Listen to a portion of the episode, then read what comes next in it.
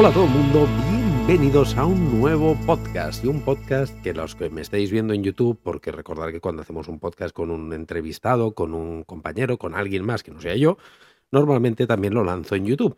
Y estoy con una sonrisa de oreja a oreja porque estoy aquí al lado con alguien que siempre nos, nos despedimos, como él me dice cuando me, me habla por correo electrónico, tu gran amigo chileno, yo le digo mi gran amigo chileno, no nos hemos visto en la vida, pero estoy hablando de Juan Carlos Plaza, que es una de las personas que lo he dicho siempre, muchas veces, muchos de vosotros ya me habréis escuchado, es uno de los seguidores más veteranos que tengo en, en YouTube, en Patreon, en el podcast, en todas las plataformas donde estoy, una persona que siempre, no es que se haya alegrado, es que me ha llevado en volandas a donde estamos a día de hoy, porque yo me acuerdo que cuando íbamos a por los mil suscriptores en YouTube, a día de hoy recordaros que hemos pasado los 110.000, le hacía más ilusión a él que a mí. Juan Carlos me mandaba mensajes, venga Rubén, ánimo, vamos, que ya estamos a punto de los mil, y lo mismo con los 2.000, con los 3.000, 5.000, 10.000, así sucesivamente, y ha sido un apoyo incondicional durante ya cuatro, vamos para cinco años, Mm, ha sido un apoyo incondicional en Patreon. Adivinar cuando monté la plataforma de Patreon quién fue la primera persona, la primera que se suscribió, Juan Carlos Plaza. ¿Y cómo se suscribió? Con la membresía más alta que había para apoyarme. Em, me ha apoyado en todas las plataformas, en todos los vídeos. Eh, me ha dado tanto, tanto, tanto que para mí es mi gran amigo chileno. Y hoy lo tenemos aquí, Juan Carlos Plaza. ¿Cómo está mi gran amigo chileno? Bienvenido al podcast. Hola Rubén, eh, tremendas alabanzas que me das, pero en realidad soy yo el que tengo que estar agradecido. Eh, yo con tu canal de YouTube he aprendido muchísimo y lo menos que puedo hacer es apoyarte porque realmente yo me doy cuenta de algo que quizás no todo el mundo ve y es el tremendo trabajo que hay detrás. Nosotros vemos tus videos, vemos el resultado final, pero yo conozco el esfuerzo que significa preparar todo eso, un 10 minutos de video son horas de trabajo, no solamente en la ejecución del video, sino que también en la preparación, en la planificación, y además que tú siempre estás en todo. Estás pensando en los cursos, estás pensando en lo que vas a publicar en Patreon. En Patreon no solo publicas el video, publicas además un PDF, eh, estás siempre respondiendo lo que se te comenta por los distintos canales que tienes. Yo sé que eso es un trabajo enorme y además haces tu trabajo de ir a hacer fotografía para tus clientes, haces tu marketing, tu trabajo comercial, etc. Haces una tremenda labor, así que lo menos que yo puedo hacer es apoyarte, impulsarte, darte ánimo desde acá, desde este rincón del planeta. Así que un tremendo abrazo. Rubén, yo también me siento un amigo a pesar de que jamás nos hemos encontrado, solamente a través del de, mundo virtual, el mundo de las comunicaciones. Sí, pero lo hemos dicho, seguro que, seguro que algún día, algún año, alguna vez el destino seguro que nos encontrará y nos, nos tomaremos un cafetito y hablaremos de un montón de cosas.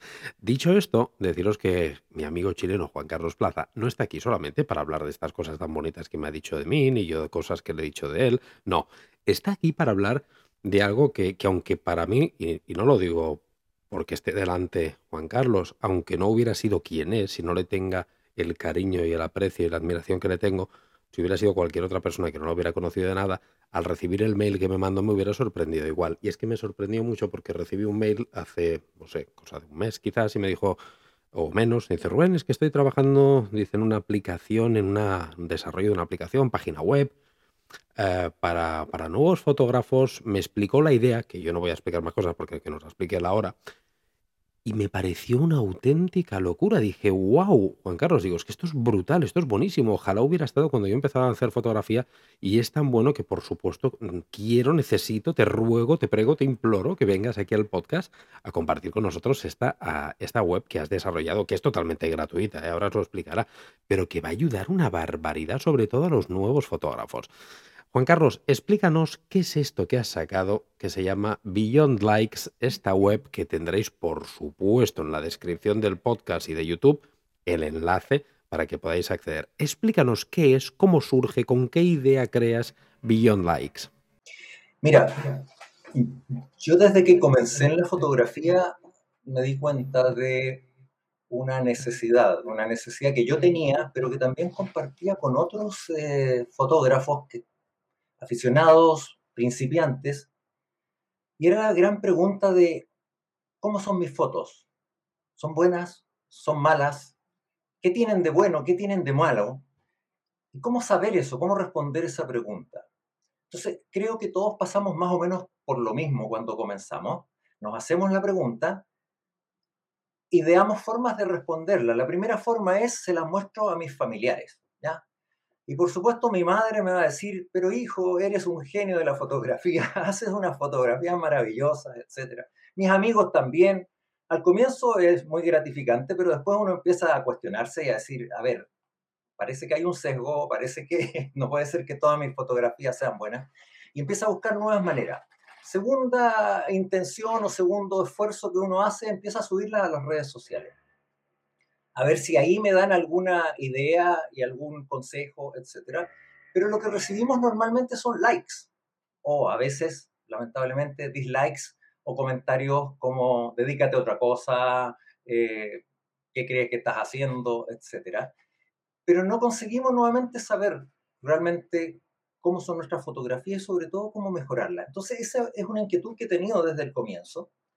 Hice unos intentos hace un par de años de hacer un cuestionario, un cuestionario estructurado en cuatro frentes que eh, tiene preguntas en torno a la técnica utilizada, la composición, el revelado, el mensaje que queremos transmitir y, en base a esas preguntas de alguna manera ayudaba a que uno dijera, ah, en esto estoy fallando, quizás podría mejorar esto, etc.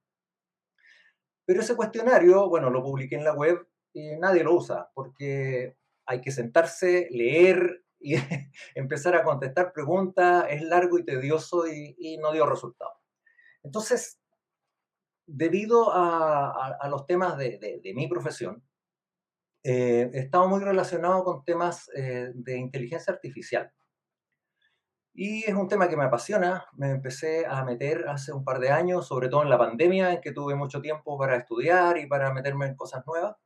Y se me ocurrió la idea de si era posible combinar la inteligencia artificial con la fotografía y crear una herramienta que tuviera varias ventajas. Primero, que permitiera que un fotógrafo tomara una foto, la cargara en una aplicación y al cargarla en esta aplicación se aplicaran técnicas de inteligencia artificial que la analizaran y le dieran consejos. Le dieran guía de modo, que el fotógrafo pudiera eh, identificar las cosas que podría mejorar. ¿Basado en qué? Basado en uno, las inteligencias artificiales uno las entrena, le vas cargando fotos y más fotos y más fotos y las vas entrenando y por lo tanto con el tiempo va entregando mejores consejos. Y segundo, en herramientas complementarias que pueda aplicar el mismo usuario. Y con eso hice un conjunto de herramientas, creé una aplicación, pensé en el nombre y al final llegué a la conclusión de que un buen nombre era Beyond Likes, más allá de los likes. Vamos más allá de los likes y vamos a algo concreto. Deja atrás los likes, de hecho es el, el lema que tengo, deja atrás los likes, aprende y mejora tu fotografía. Y la otra ventaja es que lo haces en privado, o sea, no te sometes al riesgo de que te hagan comentarios desagradables o al riesgo, que yo también lo veo como un riesgo, que te den miles de likes y te quedas igual porque ¿qué es lo que les gustó? ¿Les gustó el tema? ¿Les gustó mi manejo del color? ¿Les gustó mi composición? ¿Les gustó porque hoy día andaban de buen ánimo y estaban dispuestos a dar likes, etcétera? Pero a mí no me queda nada. Entonces le puse billón likes lo estructuré como una aplicación web porque creo que es más fácil, eh, más accesible para todos, en vez de una aplicación que tenga que descargarse, instalarse, etc. Y además porque creo que al ser una aplicación web va a ser más fácil establecer espacios de colaboración, para compartir. Por ahora está todo cerrado, cada persona sube sus fotos y nadie más las ve, pero eventualmente a futuro podría hacerse un espacio colaborativo en el que a lo mejor yo pueda abrir mi foto una vez que yo la analicé y que otros también puedan aplicar las mismas herramientas y darme su opinión, que quizás va a ser distinta a la mía y que eso va a ser un aporte adicional. Entonces, está construida sobre la web y es tan fácil como que tomas una foto, la arrastras y la sueltas en la aplicación y ahí se dispara todo de manera automática, de modo que... Si eso, si te parece, Juan Carlos, lo, lo veremos ahora, lo veremos ahora porque vamos a, lo veremos porque tenemos, eh, bueno, para todos aquellos que, que estéis en YouTube, yo iremos diciendo y narrando todo lo que vayamos haciendo para los que solamente nos escuchéis en audio, están haciendo obras, ¿verdad, Juan Carlos? Al lado de tu casa o algo. Están con un taladro, Sí, ¿no? Algo puede ser, ¿verdad? lamentablemente en este momento No, no, no, no te preocupes, es ley de Murphy, nos pasa siempre. ¿eh? A mí también me pasa muchísimas veces, es normal. Primero de todo, decirte que de todo esto que nos has contado, me pareció en el correo electrónico cuando te contesté una, una auténtica locura, una barbaridad, algo súper acertado. Porque lo que has dicho es que estoy seguro que todos los que nos están escuchando, viendo, se sienten o se han sentido identificados, ¿verdad? Porque eh, el, claro, recibir esta interacción de, alguien que ya sabes que, que, aunque sea un churro que tú enseñes, si es un familiar, te va a decir que es precioso, de un amigo, que depende de... No te hacen tampoco aprender. Y yo recuerdo, yo recuerdo la primera vez que, eh, eh, que conseguí el feedback, la interacción de un profesional, y fue la primera vez que, y, me dijo, me, dio pues bofetadas, como decimos aquí. Me dijo, no, mira, esto hay que mejorarlo por esto, por esto, por lo otro. Pero ya no decir me gusta o no me gusta, porque con eso realmente no aprendes. Lo que aprendes es con el, los porqués. Y esto nos lo dice la aplicación. Y me ha encantado también lo que me has dicho de la privacidad. Que, que estos zapatillazos que nos va a pegar la aplicación, que es como este tirón de orejas que me dio a mí este fotógrafo profesional cuando vi hace muchos años unas, algunas de mis fotografías, que no, que lo hagan en privado, porque mucha gente se puede, se puede desanimar, ¿no? Si no, y aquí pues es algo que es, con, es una aplicación que es totalmente con ánimo de aprender. Juan Carlos, si te parece, yo voy a pinchar tu pantalla, ahora mismo ya la acabo de pinchar, y aquí tenemos, voy a ir retransmitiendo, es una web simplemente que es Beyond Likes, más allá de los likes, más allá de los gustos, eh, que os voy a dejar, repito, la descripción, porque esta ya está operativa desde hoy, ¿verdad? Esta web ya está 100% operativa, ya puede acceder quien sea. Correcto. Simplemente ingresando su correo electrónico, ¿verdad? Creo. Lo único que pido es que ingresen su correo electrónico. Sí. Eh, de hecho, es tan abierta que si alguien quiere poner un correo electrónico que no existe, yo ni siquiera estoy validando los correos electrónicos. La idea es que si ponen su correo electrónico verdadero, eh, vamos a poder establecer algún tipo de contacto. De Claro. modo de, si tienen sugerencias, por ejemplo, me pueden enviar sugerencias, yo voy a contestar las, las consultas que tengan, etcétera. Así que No, incluso si más adelante sacas alguna otra aplicación o web o ampliación de esto, pues que lo puedas informar. Y a mí me parece muy bien, porque si yo estoy súper contento con esta web, que ya os digo que lo vais a estar, vais a estar encantados y vais a alucinar, como he alucinado yo, eh, pues seguro que nos interesará tener un seguimiento de otras futuras aplicaciones o desarrollos que puedas tener en mente. Vamos al, al lío, como decimos aquí, Juan Carlos. Estamos en la web. Lo primero que nos dice Beyond Likes, lo primero que vemos es ingresa tu mail. Veo que ya has puesto aquí tu correo electrónico, le damos a ingresar y entonces ya nos aparece directamente el meollo, ¿no? Vamos a darle aquí y ya explícanos qué tenemos aquí. Eso, tan simple como eso, un recuadro donde puedes arrastrar tu fotografía para echar a andar esto. Mi recomendación para quienes se conectan por primera vez es que utilicen acá las opciones de preguntas frecuentes y el tour, porque eso los va a guiar. De hecho, al que se conecta por primera vez, automáticamente le aparece esto, que es, hagamos un recorrido por Beyond Likes para que la persona que se conecta por primera vez eh, conozca un poco la estructura, qué es lo que hace, cuáles son las herramientas, lo mismo que vamos a hacer ahora de manera interactiva.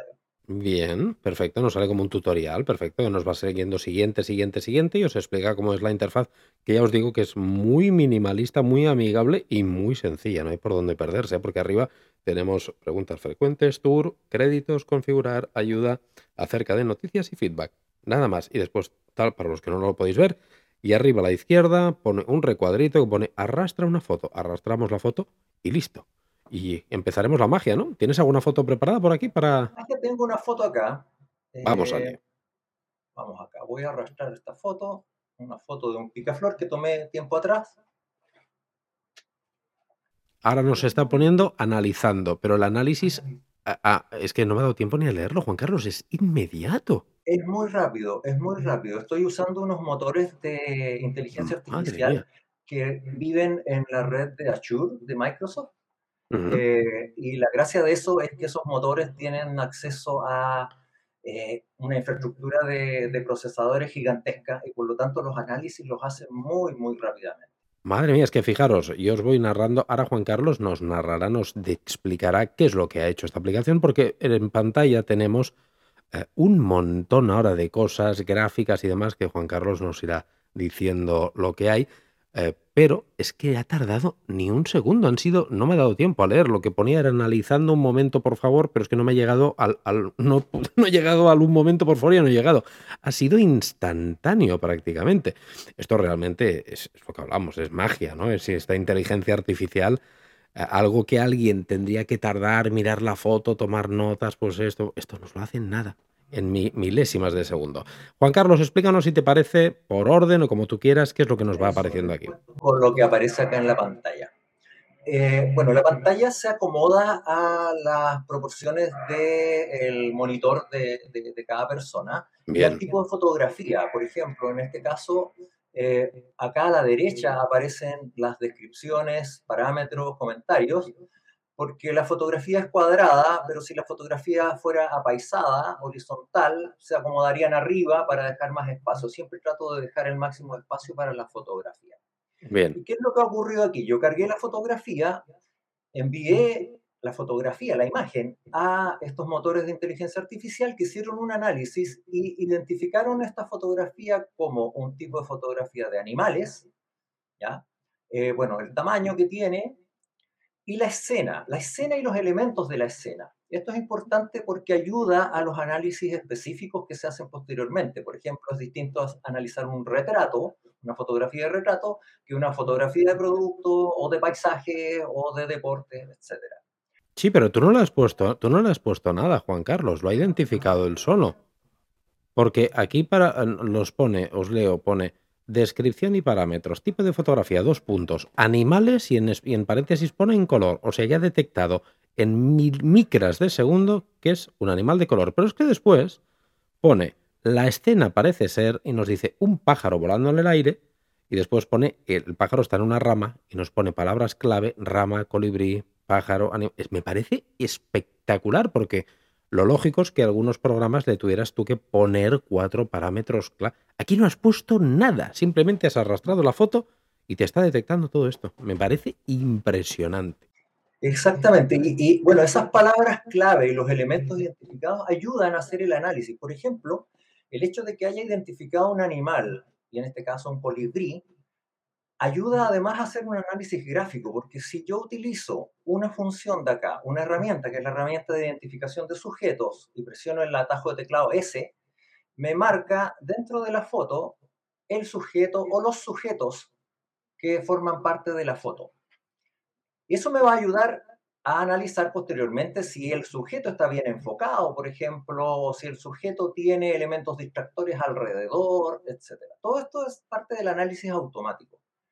Lo otro que se analiza, si es que la foto lo incorpora, son los datos EXIF.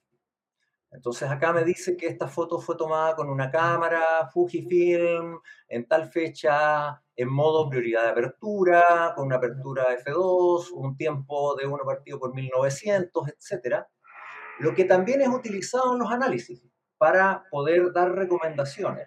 Por ejemplo, en, los, en las fotografías de paisaje el programa analiza eh, si está todo bien enfocado o no y, de acuerdo a los datos EXIF, calcula la hiperfocal y la informa y dice, mira, con esos datos, con ese, esa focal, etcétera, con ese eh, sensor. claro, tu sensor, la hiperfocal es tanto y te recomiendo utilizar esa distancia hiperfocal para la fotografía, etcétera. Entonces hay todo un análisis inicial. Junto con este análisis inicial, se hacen algunos análisis adicionales, como por ejemplo la identificación del histograma. Entonces acá yo puedo ver cómo está mi fotografía en términos de exposición, si estoy cubriendo completo el histograma o no. Y eh, además tengo herramientas de ayuda de color, como por ejemplo esta, que si yo paso el mouse sobre la imagen, Acá arriba a la derecha me está dando los códigos de color, el código RGB del punto por el que estoy pasando. Esto es como el análisis inicial. Esto es lo que se hace de forma automática. Podemos hacer más cosas, quieres decir. Podemos hacer más cosas. De aquí en adelante puedo usar las herramientas que entrega Billion Likes, que están detalladas acá en ayuda. Aquí hay una lista de atajos de teclado que te permiten hacer distintas cosas. Entonces voy a ocultar esto y voy a empezar a usar las herramientas una a una. Por ejemplo, bueno, puedo acceder a las herramientas por atajo de teclado o haciendo clic acá en estas opciones. Cualquiera de las dos es válida. Entonces, si yo digo, quiero ver los focos de atención, hago clic y aquí aparece una ventana con explicaciones que me dice, las zonas de alta luminosidad normalmente son las que atraen la vista, atraen el ojo, por lo tanto, hacia allá se va a ir la mirada. Entonces las muestra acá en amarillo, de hecho uso dos tonos de amarillo, uno más claro para las menos luminosas y uno más, más, más eh, saturado para las más luminosas. Entonces, esto es equivalente a si yo mirara la foto original y entrecerrara los ojos, porque eso me ayuda a identificar dónde se va a ir la mirada. Si está en el sujeto, como en este caso, no hay mayor problema, pero incluso aquí yo veo que esta rama de acá abajo tiene unas zonas luminosas que también distraen un poco. Y eso podría ser una idea de quizás debo hacer ajustes en mi software de revelado, en el software de edición, en que a lo mejor oscurecer un poco esta rama de abajo y con eso consigo focalizar más la atención del espectador. Entonces, puedo ir herramienta por herramienta. Si no sé bien lo que hace una herramienta, tengo una ayuda acá que es contextual, me paro con el mouse arriba de la tecla del atajo de teclado y me muestra una tarjeta que explica un poco qué es lo que hace esa herramienta. Wow, ahora mismo está en una que ponía tensiones, ahora mismo está en una que pone enfoque, que madre mía.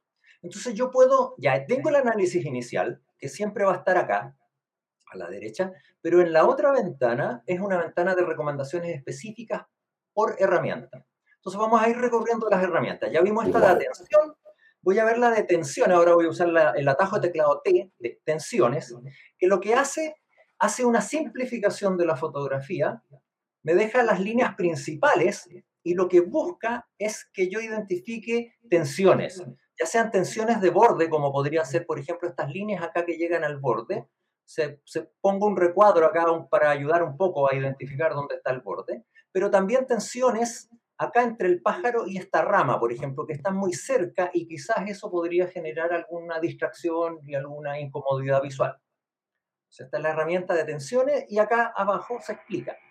Muestra una copia de la fotografía modificada para poder destacar los elementos más visibles.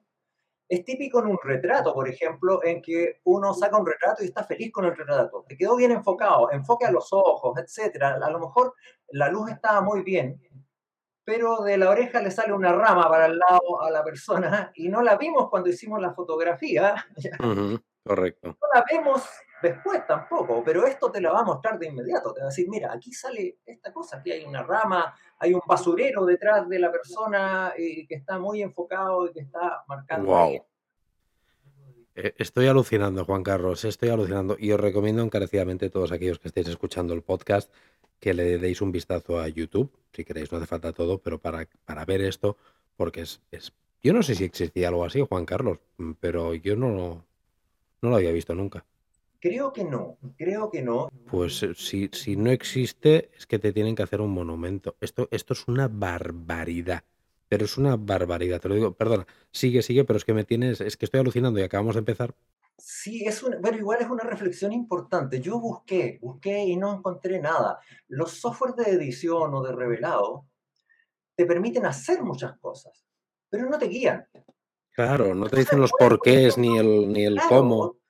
Y lo típico que le pasa a uno al comienzo, no sé, saqué una foto, un paisaje, me encantó, y me voy con la saturación al máximo y queda una cosa horrible, pero yo la veo fantástica porque además es mi trabajo, entonces normalmente uno tiende a ser eh, muy benévolo con uno mismo, pero no me doy cuenta de los errores que estoy cometiendo. Y, y, y, por lo tanto, los software de edición son muy poderosos, pero eso también a la vez es un riesgo para los que estamos comenzando.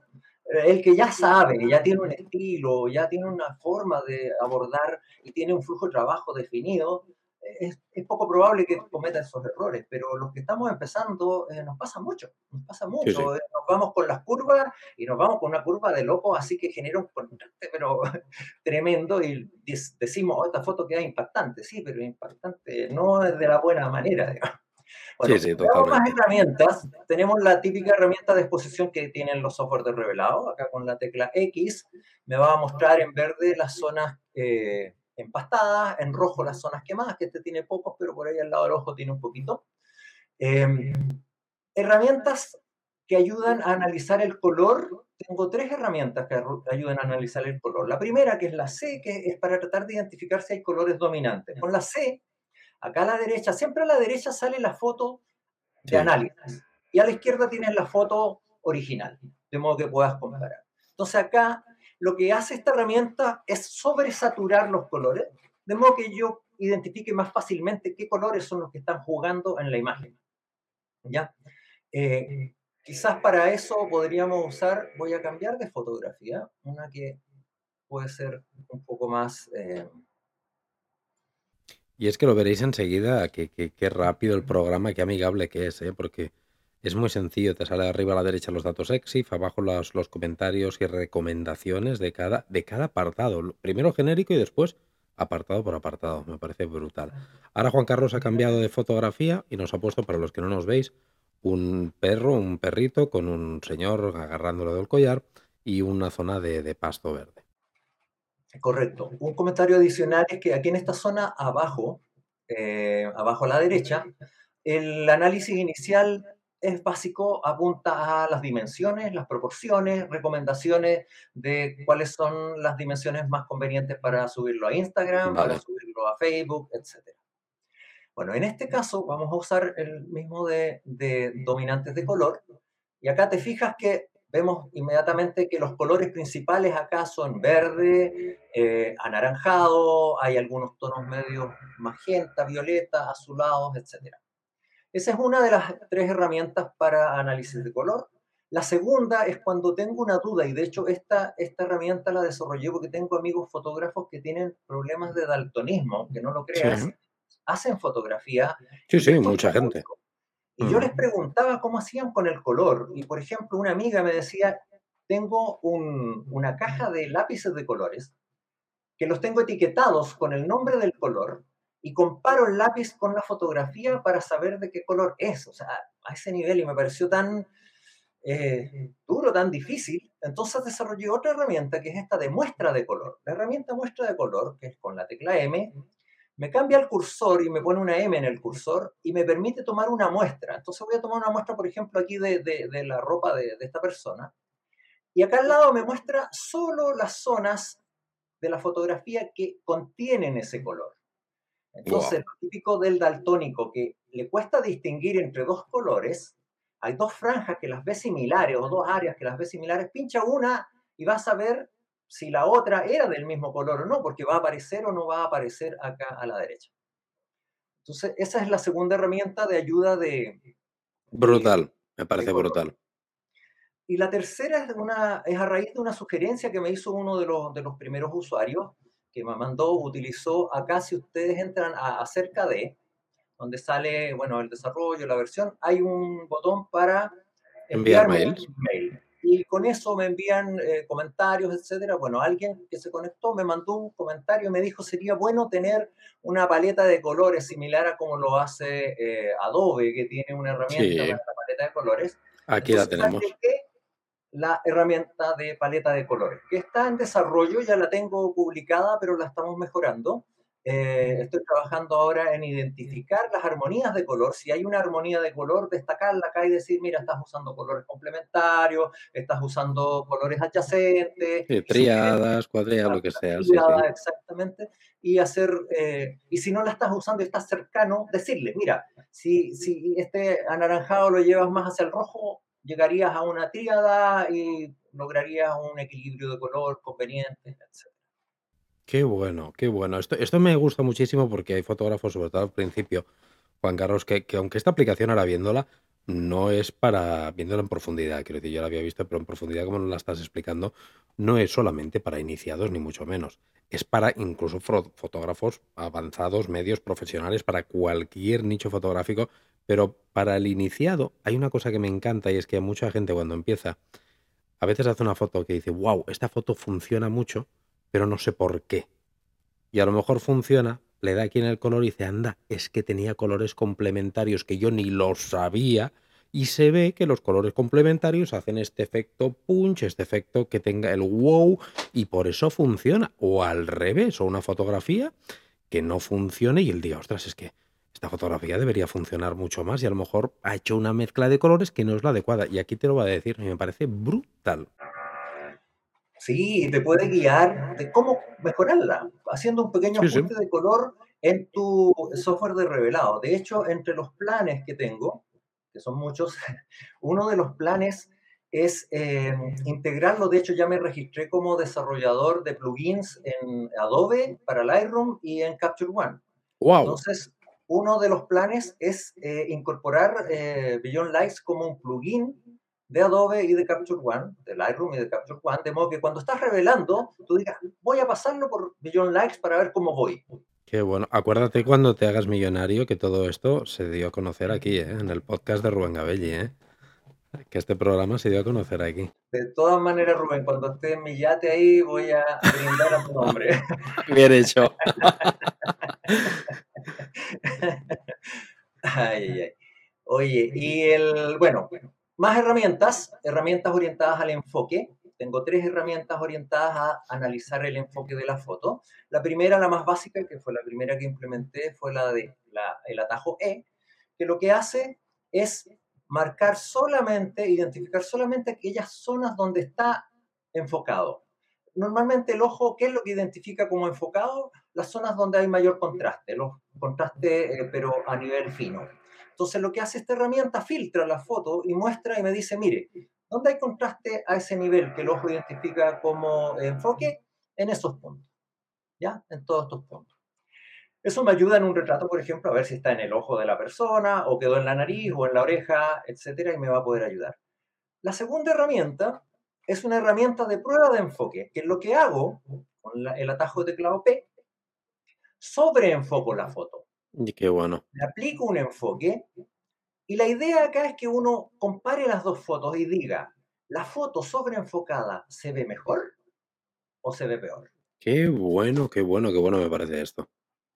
Si la foto sobreenfocada se ve mejor, quiere decir que a mi foto probablemente le falta enfoque. A lo mejor no tanto como el que se le aplicó, porque esto Sí, e, es exagerado, pero es que ahora viendo esta fotografía, pues, pues se ve que sí, que le faltaba un pelín es un claro ejemplo, porque se ve que le faltaba un pelín. Y antes de verlo, ya nos parecía bien a lo mejor.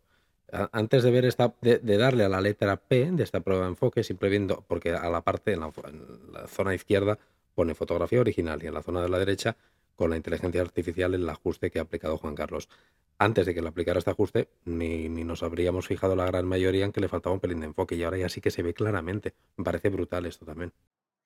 Exacto, y si al revés, la fotografía sobreenfocada se ve exagerado, se ve deforme, se ve eh, que, sabes que te has pasado. aparecen halos, etcétera, ok, entonces no tiene sentido aplicarle enfoque. Y si quiero ir un poco más allá y quiero irme más al detalle, por ejemplo, bueno, pero ¿cómo está el ojo de este perro, etcétera? Tengo una herramienta lupa que con el atajo de teclado L, entonces yo paso por ahí, por el ojo y voy viendo el nivel de enfoque que tiene eh, mi fotografía original o ver algún detalle que, estoy buscando. Sobre esa misma información tengo la posibilidad de ver, porque acá estoy viendo la foto reducida para que quepa dentro de la, de la pantalla. Si quiero ver mi foto original ampliada, tengo el atajo de teclado F de Full y en la parte de abajo de la pantalla me muestra la foto en el tamaño ampliado. Qué bueno y dentro de esta foto ampliada, que en este caso de este tipo de fotografía de, un animal no, no, tiene mucho sentido, pero lo podemos mostrar igual, tengo la posibilidad de trazar líneas guía, que normalmente me va a servir, por ejemplo, para ver si el horizonte está chueco o en una fotografía. Sí, arquitectura, paisajes. Arquitectura, etcétera. Claro, y tengo tres, tres, líneas guías. Por default, si te fijas, el cursor ahí tiene una cruz, ¿ya? Que donde esté el cursor voy a trazar una, una línea guía cruzada, pero también puedo con la tecla H, puedo cambiarlo a una línea horizontal y puedo tirar líneas horizontales. Y con la V puedo cambiarlo a vertical y puedo trazar líneas verticales. Entonces eso también me va a ayudar para fotografía de arquitectura, para fotografía de paisaje, el típico, la puesta de sol en el mar y el mar está, se está cayendo el agua por un lado. Están vaciándolo el mar, que A veces está vaciando el mar y a veces no nos damos cuenta porque es muy poquito. Entonces con esto lo puedes eh, resolver. Con la letra F volvemos atrás, hacemos desaparecer la tecla, eh, perdón, la foto ampliada ¿Qué otras cosas tengo? Tengo, bueno, lo de sujeto que ya lo habíamos mostrado, que en este caso identifico dos sujetos, porque acá dice elementos identificados, persona y perro. Tenemos la persona y tenemos el perro. Pero además tengo la posibilidad de dibujar una grilla.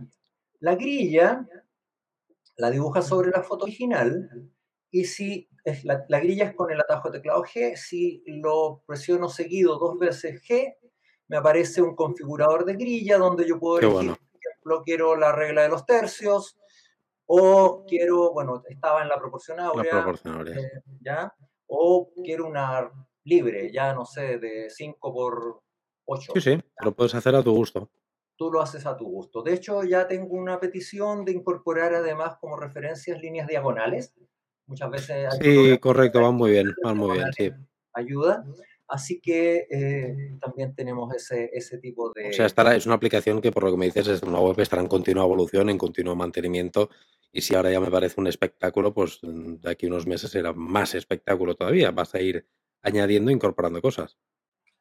Absolutamente. Eh, bueno, eh, yo te comentaba que estoy próximo a mi jubilación no, no, tú, eh, lo del yate yo ya lo veo claro que lo vas a conseguir. Yo con una lanchita para mí, si me das como comisión una pequeña barquita de estas, de que sea remos, da igual, al ladito, pero ya, ya me conformo. Al lado de mi yate. Ah, sí. Al lado de mi yate. Sí, tengo muchos planes, muchos planes, más herramientas, ¿ya? Eh, sigo trabajando en el aprendizaje de la inteligencia artificial. La inteligencia artificial, mientras más fotografías les carga, eh, más aprenden y por lo tanto sus análisis son más precisos.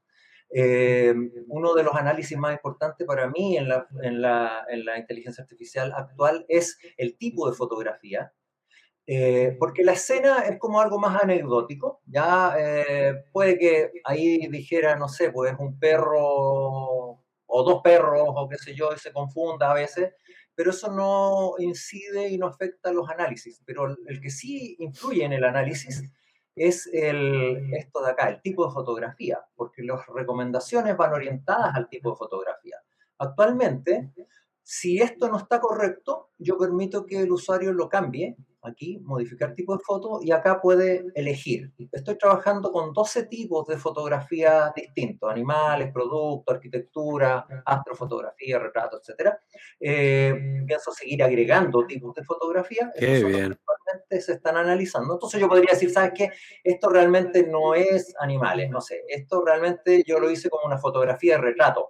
En la inteligencia artificial identificó animal porque vio animales, y habían dos dos perros y una persona, y, por cantidad le dio más peso a los animales que a la persona, pero digo, no, esto es retrato, entonces si yo hago clic acá y lo grabo, los análisis que se hagan a continuación van a ser de acuerdo a el, perdón, aquí lo hice mal, retrato.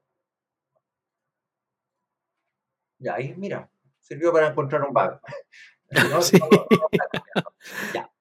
Eh, bueno, lo vamos a corregir. Sí, lo, mira, esto no me cabe duda que lo, que lo modificarás, pero es brutal ¿eh? la idea esta de poder ir agregando y, ir enseñando esta inteligencia artificial que la irá tanto el usuario la puede enseñar como tú. Es muy importante por lo que veo en esta aplicación, sobre todo que todos los que la vayáis a utilizar, que espero que seáis todos los que veáis este podcast y el vídeo porque es brutal, eh, vayáis interactuando con Juan Carlos para, para dar feedback para que pueda mejorar. Por lo que veo es una aplicación que va a estar en, en mejora constante y este donde acordaros que en el acerca de le podéis enviar un correo con vuestra propuesta por vuestro tipo de fotografía, a lo mejor, o que decís, mira, yo por ejemplo que hago fotografía gastronómica, otro que haga fotografía de newborn, o que haga fotografía de lo que seamos. Oye, mira, Juan Carlos, yo creo que por mi disciplina fotográfica esto le iría muy bien y, entre todos ayudaréis mucho a Juan Carlos a, a, eso, a llegar a este ansiado yate y a mi barquita de remos.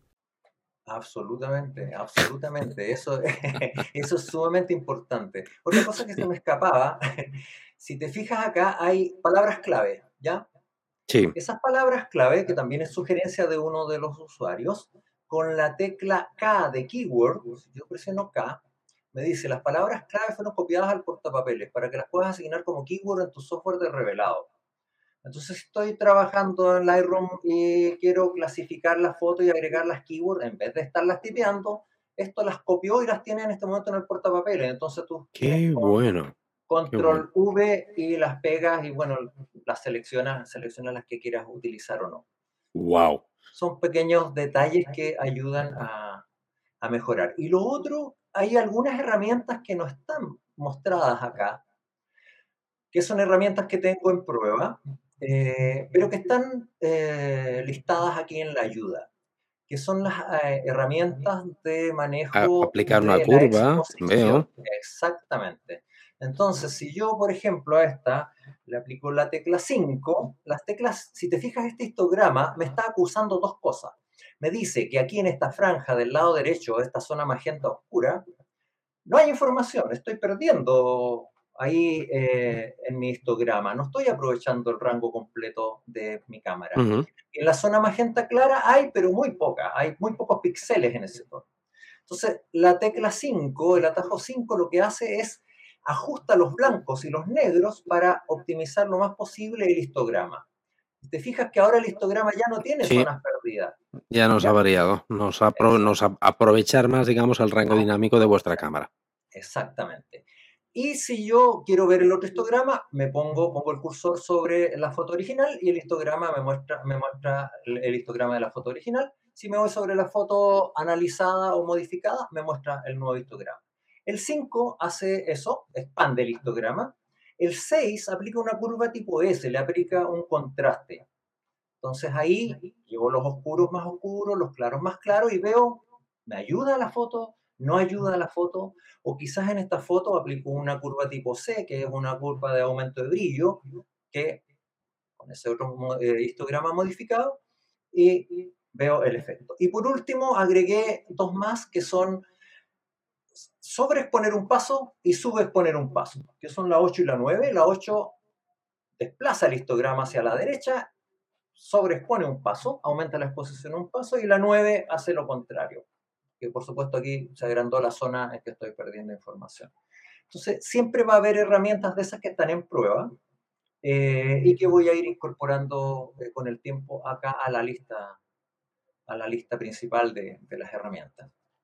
Un espectáculo, Juan Carlos. Mira, lástima que tengo desactivado el, el Stream Deck con lo de los aplausos y tal, si no te pondría aquí un montón de botones de aplausos porque me parece que qué barbaridad, qué barbaridad. Y esto el día que consigas, que no me cabe duda que lo vas a conseguir, que sea un plugin dentro del Lightroom y Capture One, va a ser un bombazo, porque ya va a ser brutal, más que nada porque ahora, claro, eh, lo ves a, como decimos aquí, a toro pasado, ¿verdad? Eh, pero ahí vas a poder hacerlo dentro del programa revelador y a medida que, claro, no vas a ir como un pollo sin cabeza, como decimos aquí, tocando sliders sin saber por qué los toco. Eh, y no te hará falta tener un profesional delante que te diga, eh, no, mira, esto lo estás haciendo bien, esto lo estás haciendo mal, porque el profesional será esta página web que te indicará, pues, oye, mira, esto es mejor así, esto es mejor así. Y me parece, me parece un combo tan espectacular el día que esto esté dentro de un programa revelador que va a ser, repito, una, pero una bomba, una bomba. Y, ya lo es para, para todos aquellos que queráis aprender y ver los porqués de, cada cosa. ¿eh? Me parece brutal, Juan Carlos. De verdad, enhorabuena. ¿eh? Te doy mi más sincera enhorabuena por lo que has hecho y por lo que, por lo que vas a hacer, que no me cabe duda. Bueno, lo otro que, me gustaría mencionar es que, eh, bueno, tú ya lo has comentado, está en permanente desarrollo. Cada vez vamos a ir incorporando más y más cosas. Eh, Segundo, es gratuito. Cualquiera puede utilizarlo, está abierto a todo el mundo. Eh, la semana pasada creé un grupo de Facebook de Beyond Likes en el que invito a todos que se sumen porque ahí puede ser un canal adicional para que me hagan preguntas. Eh, voy a estar publicando ahí también pequeños videos de ejemplos de uso, de modo de ayudar a, los nuevos usuarios a, integrarse. Eh, y el, no hay límites tampoco, o sea, un usuario puede subir tantas fotos como quiera.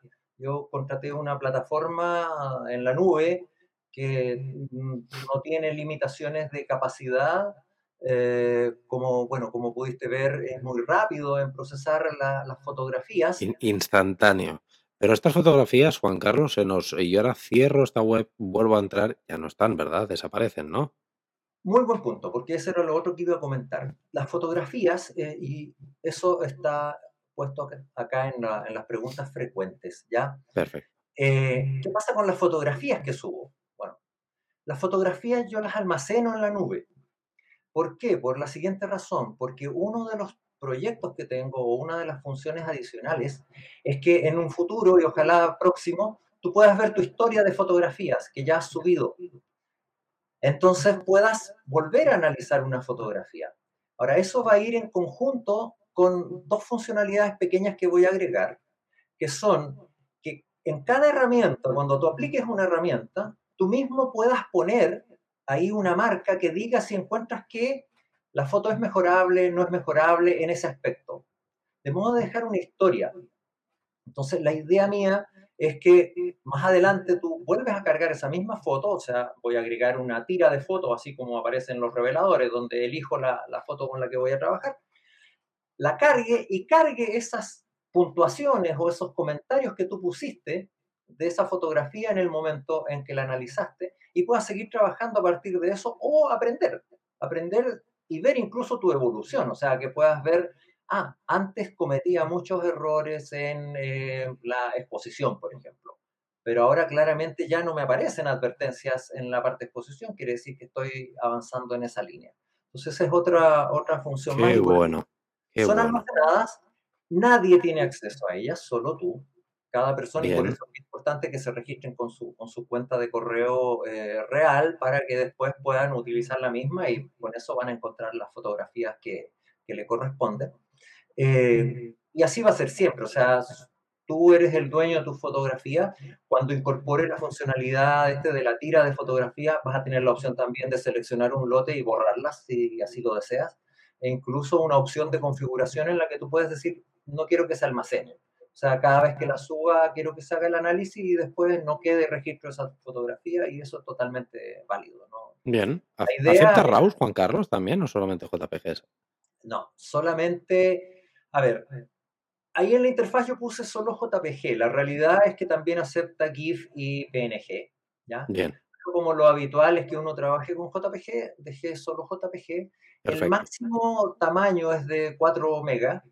Vale, Eh, esa es una restricción de las eh, inteligencias artificiales, los motores que estoy usando, eh, porque si no ya el análisis se pone muy, muy, muy, muy lento, muy pesado. Eh, no acepta RAW y no sé si alguna vez llegue a aceptar RAW. Yo creo que al incorporarlo como plugin en los eh, software de revelado, no va a ser necesario. El tema del RAW es un tema muy, muy complejo. Está todo el tema del, de mosaic que hay que hacer sí, de la información que viene ahí, porque el RAW no es una foto, sino que es datos y datos y datos. sí, sí, Eh, y es mucho más simple que eh, estás trabajando en Lightroom, en Capture One, y dices plugin, billion likes, y haces automáticamente ahí la conversión a JPG, se lo pasas a billion like, haces el análisis y después sigues trabajando en tu... En tu, Qué en bueno, me parece brutal, me parece genial. Muy bien. ¿Alguna cosa más, Juan Carlos, de, destacar de la plataforma? que quieras destacar de de, de valor? En particular de la plataforma, no, yo creo que recorrimos todo. Eh, vuelvo a la recomendación de que hagan el tour. Si hago el tour eh, y no sé nada respecto a Billion Likes, voy a tener una buena base como para poder eh, meter las manos. Lo otro es que no pueden destruir nada, así que hagan clic en todo lo que quieran, no van a destruir nada, no van a destruir su foto, su foto nunca es modificada, la foto solamente es eh, copiada y, para hacer los análisis, pero no hay modificaciones sobre la foto, así que métanse sin ningún temor. Y por último, lo otro es eh, envíen comentarios, envíen comentarios, sugerencias, bueno. críticas, eh, lo que sea. Ah, Me y, parece. igual un último comentario que también Sí, para sí. es importante eh, y que está acá en, en la, en la pregunta frecuente 6. ¿Qué, ¿Qué pasa si no estoy de acuerdo con las recomendaciones que me da Beyond Likes? Bueno, Beyond Likes no es una Biblia, no es la ley universal. Son recomendaciones, genera recomendaciones basadas en buenas prácticas, eh, en, en, en, hace sugerencias, Y si yo subí la foto y me hizo una recomendación y no estoy de acuerdo, es totalmente válido. Eh, lo más importante es la visión de fotógrafo del fotógrafo. Eh, si un Likes me dice, esta fotografía, el sujeto está, es un retrato y el sujeto está desenfocado, a lo mejor yo quise que estuviera desenfocado, quise darle un efecto especial para, no sé, generar un ambiente onírico, dar otra connotación a la fotografía, y eso es totalmente válido. Video Online no tiene eh, la verdad absoluta ni nada, sino que lo que hace es tratar de dar ayuda y hacer notar, levantar banderas y decir, mira, ojo acá con el enfoque, ojo acá con los colores. Sí, que después tú ya puedes decir, no, no, si ha sido intencionado, como por ejemplo la exposición, yo siempre a mí muchas veces una de las preguntas que más me hacen eh, cuando mi fotografía está bien expuesta, pues en función de lo que tú quieras, porque una fotografía reventada, quemada, puede ser una fotografía bien expuesta si así es la finalidad de esa fotografía. Si esa fotografía es, por ejemplo, reventar un fondo blanco, o por ejemplo, las fotografías de, de, de newborn, si os fijáis, de bebés recién nacidos, la mayoría son en clave alta, muy reventadas de luz, pero con una intención clara. O al revés, por ejemplo, ahora en fotografía gastronómica, que está tan de moda el dark food, el estilo tan subexpuesto, histograma en la zona izquierda total, estoy convencido eh, que Beyond Likes me dirá, esta fotografía le falta un poquito más de luz. Eh, probablemente, pero vosotros ahí tenéis que decir, no, no, esto ya lo sabía, explícame otras cosas que esto ya, yo ya lo tenía en mente porque es la idea de mi fotografía, pero me parece brutal como, como referencias, como tener una idea de los porqués, de los cómo, y, y me parece una herramienta de aprendizaje espectacular, de mejora y aprendizaje espectacular. Para muchos tipos de niveles de fotógrafos, y no solamente para el, para el que empieza, que también. Eso, mira, y bueno, y lo último, porque uno siempre tiene que, agradecer, eh, hay dos cosas que quiero mencionar. Una, eh, varias personas me han preguntado, bueno, pero ¿y esto es gratis? ¿Y va a seguir siendo gratis? Etcétera, y la idea es que sí. Eh, nosotros, yo encuentro que uno en la vida recibe muchas cosas y muchas cosas las recibe gratis, como tantas enseñanzas he recibido de ti, Rubén, y creo que la forma de agradecer, la mejor forma de agradecer es devolver, en la medida que uno pueda, en lo que uno es capaz de hacer. Esto está dentro de mi ámbito de competencia eh, y bueno, es mi forma de, devolver. Y lo otro, en el agradecer, los invito a que miren acá en los créditos, yo eh, participo en un club acá en Chile, que es el Club de Fotografía, del que también he aprendido muchísimo. De hecho, por eso en el acerca de tengo explícito aquí mi más profundo agradecimiento porque he aprendido mucho de ellos, pero también hubo gente que me ayudó a hacer la depuración, fueron mis beta testers que sufrieron los bugs, las caídas, etcétera, y me fueron dando sugerencias. Eh, también la diseñadora que diseñó el logo, porque yo había diseñado un logo horrible, como buen ingeniero que soy. Así que, bueno, hay más gente detrás que, apoya y, y, los que están, los usuarios que están eh, enviando ideas, sugerencias, etcétera. Así que también esa parte muy, muy importante. Te voy a agregar a los créditos de inmediato ahora en cuanto terminemos la, la reunión y voy a poner al lado derecho a bote, a remo. Ah, sí, eso sí, eso sí. Eso sí, porque Juan Carlos ha dicho que es gratuito eh, pero claro, pero oye, que si alguien quiere, si no vamos a llegar nunca al yate, ¿eh? Si alguien quiere hacer donaciones o nos quiere regalar directamente el barco y el bote, lo aceptamos, ¿eh? Sin ningún problema, ¿eh? Que nos, que nos lo, nos lo manden por mail. Oye, tengo un yate aquí que me sobra, mm, para Juan Carlos, y un bote para Rubén, os lo mando, no hay problema, os decimos la dirección y, y lo recibimos. bromas, bromas aparte. Juan Carlos, tengo que darte otra vez en mayúsculas la enhorabuena. Todavía ahora estoy grabando este podcast y no sé cómo lo voy a titular, pero yo creo, creo que va a ser algo así como la, la, la web para fotógrafos mm, que mejor que, he visto jamás o algo así, porque realmente me parece, me parece una web que es una web que, no sé si el día de mañana será también un plugin, será una, una app, será seguramente que irá en continua evolución y, y, irá a más, no me cabe duda, pero me parece algo espectacular. Desde que me dijiste la idea, se me abrieron los ojos como platos, cuando ya cliqué y pinché un par de fotos, aluciné y con lo que nos acabas de contar ahora ya, es que me parece brutal. Que te hayas pegado esta paliza para hacer esto, que encima sea gratuito. Me parece un gesto de generosidad espectacular, más a día de hoy en los tiempos que corren. Me parece un, gesto, un, acto de, generosidad que seguro que te vendrá recompensado de mil y una maneras.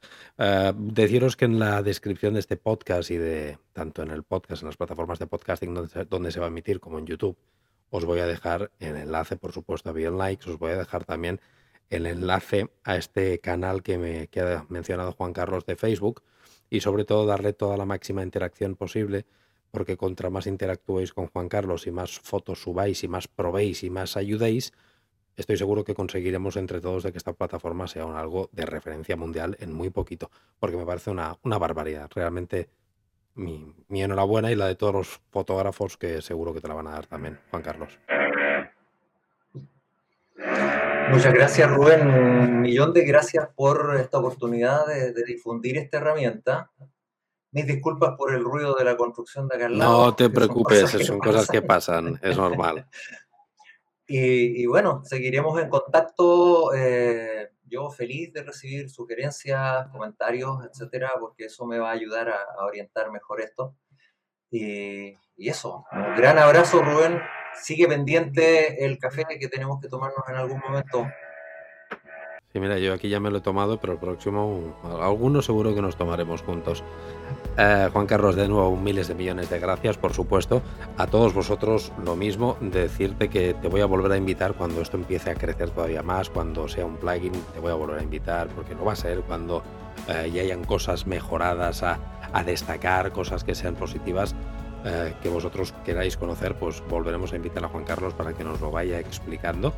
Y nada, a vosotros lo mismo, que miles de millones de gracias por haber escuchado este podcast, los que estáis viéndonos en YouTube, tres cuartos de lo mismo. Este podcast sí que normalmente no lo recomiendo nunca porque cuando hablamos con alguien, pero este sí que os recomiendo que aparte de escucharlo, echéis un vistazo en YouTube para ver un poquito lo que Juan Carlos nos ha explicado de esta aplicación, que es muy sencilla y con el tour, como ha dicho él, es muy minimalista, está todo muy clarito, no, no da lugar a pérdidas de nada y, y te vas a hacer enseguida con ella pero echarle un vistazo porque es que yo creo que estamos ante el principio de algo muy, muy, muy grande, de verdad. Miles de millones de gracias. Recordaros que todos los eh, lunes a las 7 de la mañana tenéis podcast en todas las plataformas disponibles de podcasting. Los miércoles a las 6 de la tarde llueve, truene, nieve religiosamente. Tenéis vídeo en YouTube mientras la salud me lo permita. Tenemos también todos los martes a las 6 de la tarde nuevo contenido en Patreon y aparte de esto algún directo que vamos a empezar a hacer en Twitch de revisiones de productos. Por lo tanto, fijaros la de canales y la de medios que tenéis para tener aquí a, a un servidor que lo vais a tener hasta en la sopa. Miles de millones de gracias y nos vemos en el próximo podcast. Hasta luego.